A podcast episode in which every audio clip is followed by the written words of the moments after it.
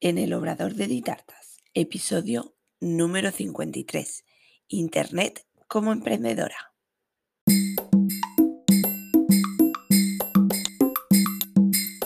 Hola, ¿qué tal? Bienvenida al podcast en el Obrador de Ditartas, donde hablaremos de repostería y conoceremos el día a día de un obrador. Yo soy Diana Verdú, chef pastelera y profesora de la Escuela Virtual de Repostería de Ditartas donde encontrarás todo lo que necesitas de repostería y emprendimiento en un único lugar. Cursos en vídeo, PDF, descargables, descuentos, mentoría grupal y realizamos clases en directo todos los meses. Visítanos en ditartas.com. Bueno, ya estamos aquí. Hoy, lunes 17 de mayo, es el día de Internet. Y por eso he querido traeros em, este tema para hablar hoy, eh, Internet como emprendedora. Os voy a contar un poquito eh, mi historia con, Internet. Y bueno, yo nací mm, en, el, en el 80 y cuando, bueno, entonces Internet ni existía, ni imaginábamos hasta dónde llegaría todo esto. Recuerdo el primer ordenador que tuve fue un MSX era, bueno, era el ordenador de toda la familia, me acuerdo lo compramos eh, de segunda mano, en, e, un rastro de manos unidas. Y, bueno, aquello era lo más divertido que tenía para hacer ese ordenador, era hacer comandos con letras para ver cómo cambiaba la pantalla en diferentes tonos de verdes, porque la pantalla era verde, solamente verde, diferentes tonos de verde y tú hacías comandos con las teclas y conseguías cambiar pues esos tonos de verdes. Eso era lo más divertido que tenía el, ordenador. Luego, bueno, sí que conseguimos eh, algunos juegos para poder poner en el ordenador y me acuerdo que se grababan con un radiocassette, estaban en, cintas de, de cassette y enchufábamos el radiocassette al ordenador y aquello podía tardar fácilmente media hora, una hora en función de cómo fuera el juego y claro, tú lo tenías que poner ahí y esperar a que aquello se grabara y con suerte no diera error por en medio y te tocará volver a empezar de nuevo. O sea que prácticamente te podías pasar toda la tarde intentando grabar el juego para poder ponerlo, para, para poder jugar. Y luego posiblemente ni lo conseguías. Y si lo conseguías, eh, era, básicamente era un palo cruzado, o sea, como si fuera una cruz, y tú tenías que imaginarte que eso era una persona y a lo mejor iba saltando puntos y los puntos pues eran piedras o cosas así. era, eran juegos muy, muy, muy básicos. Claro, obviamente no existía todo lo, lo que existe hoy, hoy, en día. Luego, bueno, yo hice la EGB en el colegio, terminé en octavo de EGB y cuando entré al instituto eh, me pilló el cambio de la EGB a la ESO. Y yo en el instituto entré ya directamente en tercero de ESO. Acabé octavo de EGB y pasé a tercero de ESO. Fue el año del cambio. Y lo que no recuerdo si fue en la ESO o fue ya en bachiller cuando cogí como optativa informática. Eh, me acuerdo que, bueno, estábamos todos súper emocionados, pues yo que tendría a lo mejor mm, 16 años, 17, por ahí andaría la cosa. Por ahí estaría. Y todos emocionados de, oh, ostras, vamos a dar informática. ¡Pua! Y me acuerdo el primer día todos, ah, vamos. Y todos, claro, lo típico, a encender el ordenador. Y nos dijeron, no, no, no, los ordenadores no se encienden, que se estropean. Y era como, perdona, que me he apuntado a informática y no puedo encender el ordenador. No, no, no. O sea, nuestra informática era em, estudiar la teoría de que era un byte, que era un gigabyte y todo eso. Ya cuando conseguimos hacer algo en el ordenador, nuestra informática se limitaba a abrir un documento de Word y escribir, poner negritas, poner títulos, justificar mm, textos. Eso era toda la informática que dábamos en las clases de informática. Y luego ya pues no sé si tendría, no, no, recuerdo la edad que tendría, cuando ya sí que tuve mi, mi primer ordenador así un poco ya en color y todo esto, tendría pues a lo mejor sobre 18 años, 17, 18, por ahí. Y, y sí que ya tenía, tenía un ordenador, me compré un ordenador. Y mi primer teléfono fue, ese sí que lo recuerdo porque fue en el 98 cuando cumplí 18 años y fue un Alcatel que servía para llamar. ¿Qué funciones tenía el teléfono? Llamar y mandar aquellos llamados SMS, mensajes. Y ya está. Hoy en día el teléfono, bueno, el teléfono es un ordenador y nos sirve para todo lo habido por haber y, más. Pero entonces el teléfono solo era para llamar. Ya está. Y bueno, entonces ya llegó Internet cuando me compré este segundo ordenador. Me acuerdo, ya nos pusimos Internet en casa y bueno, a mí siempre me, ha gustado la informática, me ha llamado la atención y recuerdo la primera web que hice, las hacía, bueno, hice varias. Era, era muy divertido aquello.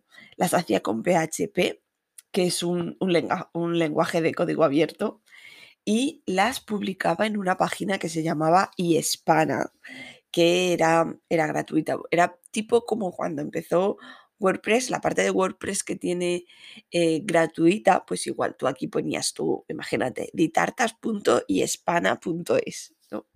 Pues igual, era, era así el dominio para poder publicar las, las páginas gratuitas.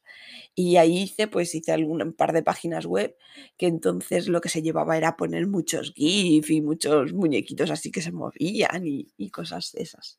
Luego ya, pues entonces empezó a avanzar a pasos agigantados. Llegaron los, foros, los foros como Terra, llegaron las redes sociales, eh, el Fotolog, el Messenger, el 20, LinkedIn, Twitter, Facebook, Instagram. Esto ya no suena más y ahora ya TikTok, Discord, Twitch y todas las que faltan por llegar porque hoy en día mm, cada día sale una red social nueva. Entonces, bueno, quería contaros pues eso, un poquito mi, andadura, que bueno, yo cuando nací, pues nací totalmente en una época en la que no existía nada de esto, ni se imaginaba. Y a lo que, lo que ha cambiado en un tiempo, pues, agigantado. Como emprendedora, ¿qué te digo? Mm, ¿Tienes que estar en todas las redes sociales? Pues, a ver, obviamente no. Eh, más que nada, porque no te daría la vida. O sea, es que es imposible poder estar en todas las redes sociales y estar eh, correctamente eh, publicando, mm, llevando las métricas, eh, llevando un control y, un, y una publicación pues periódica. es, imposible, es imposible. Por mucho que automaticemos cosas, no llegaríamos a poder estar en todas las redes sociales. No. Los gurús del marketing sí que dicen que eh, debes estar donde esté tu público objetivo. Y, eso es cierto. O sea, si tu público objetivo eh, no está en una red social, ¿para qué vas a estar ahí?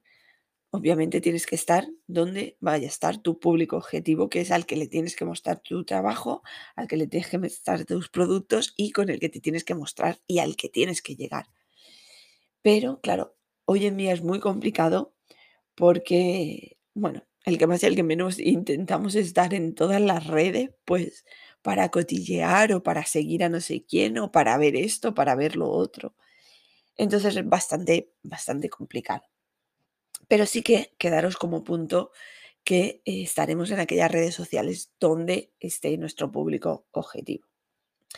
Sí que quiero daros también un, consejo que, bueno, sí que lo, lo se han comentado en diferentes cursos y formaciones que voy realizando, y es que cuando salga una red social nueva, aunque no tengas intención de estar en ella o no tengas intención de, de pues, de, verla o de que sepas que tu, tu público objetivo seguramente no va a estar ahí, sí mm, que tienes que eh, abrirte un usuario. Más que nada para guardarte el nombre. Por ejemplo, en mi caso, eh, Ditartas, yo sale una red, red, social nueva y eh, creamos el usuario de Ditartas para reservarlo, para evitar que otra persona pueda coger ese usuario. Por ejemplo, eh, TikTok, en TikTok no estoy, lo siento, no me da la vida ya a más, pero sí que tenemos eh, reservado el usuario. Entonces, si sale cualquier red social nueva, lo primero, cogeros el usuario, guardárolo y así ya tenemos este paso reservado. Hoy en día eh, todo cambia a la velocidad de la luz. Como podéis ver, o sea, mm, TikTok pegó el pelotazo ahí con los vídeos, Instagram saca los reels, eh, luego está súper de moda las historias y ahora prácticamente historias ya tienen todas las redes sociales porque tiene Facebook, tiene YouTube, LinkedIn también las está eh, instaurando.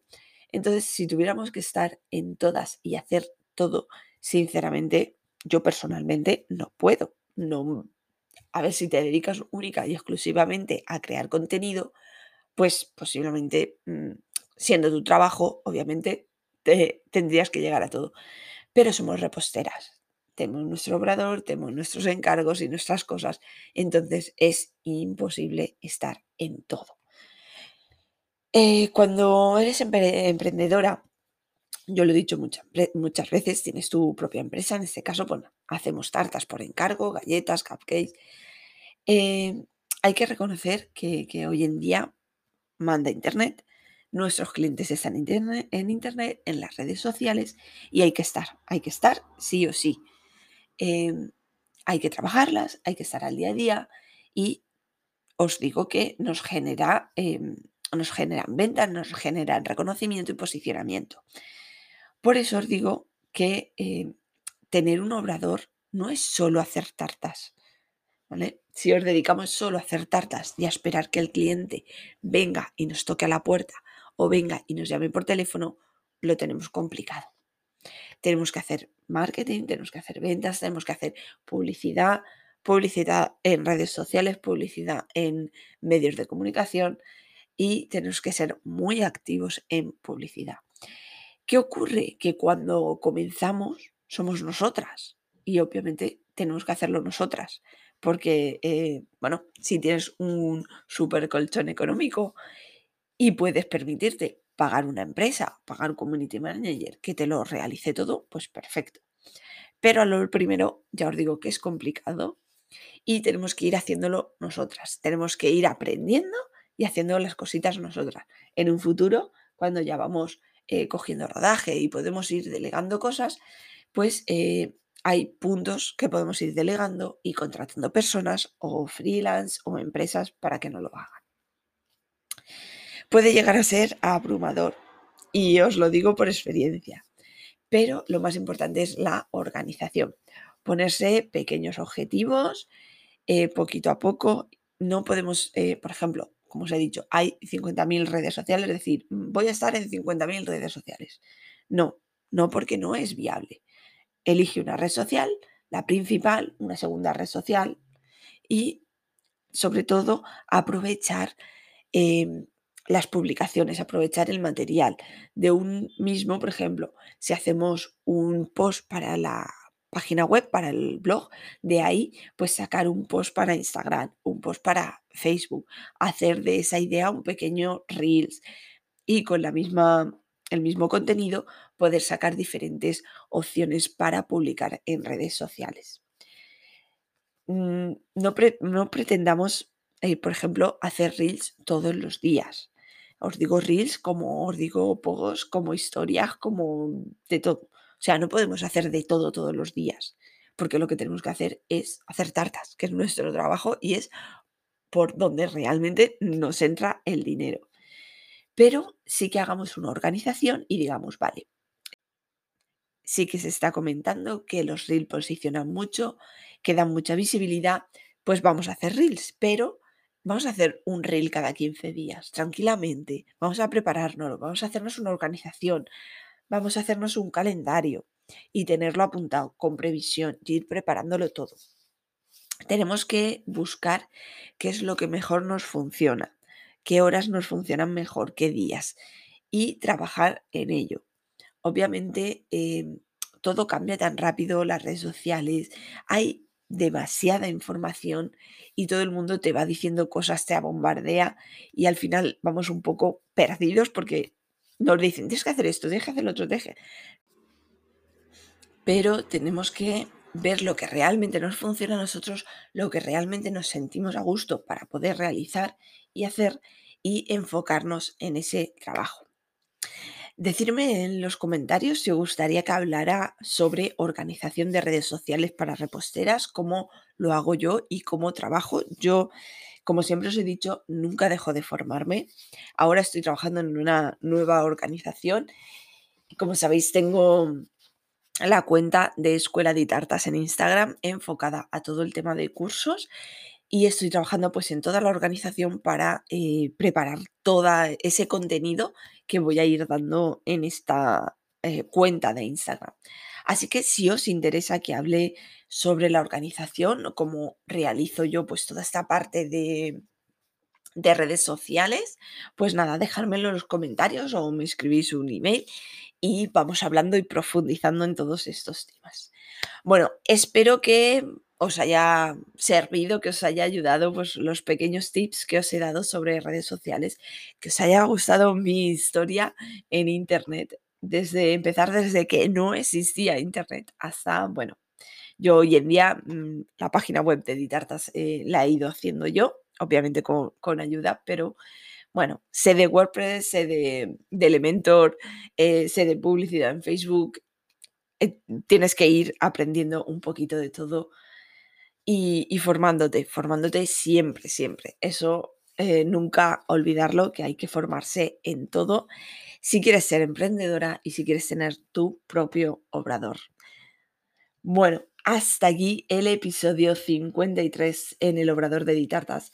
Gracias por escucharme, te invito a que te suscribas y me encantaría recibir una valoración o un me gusta. Así más apasionadas de la repostería podrán encontrar el podcast y déjame en los comentarios cualquier duda o sugerencia para hablar en el podcast. Y recuerda, un nuevo episodio todos los lunes a las 6 de la tarde. Te espero el próximo día. Adiós.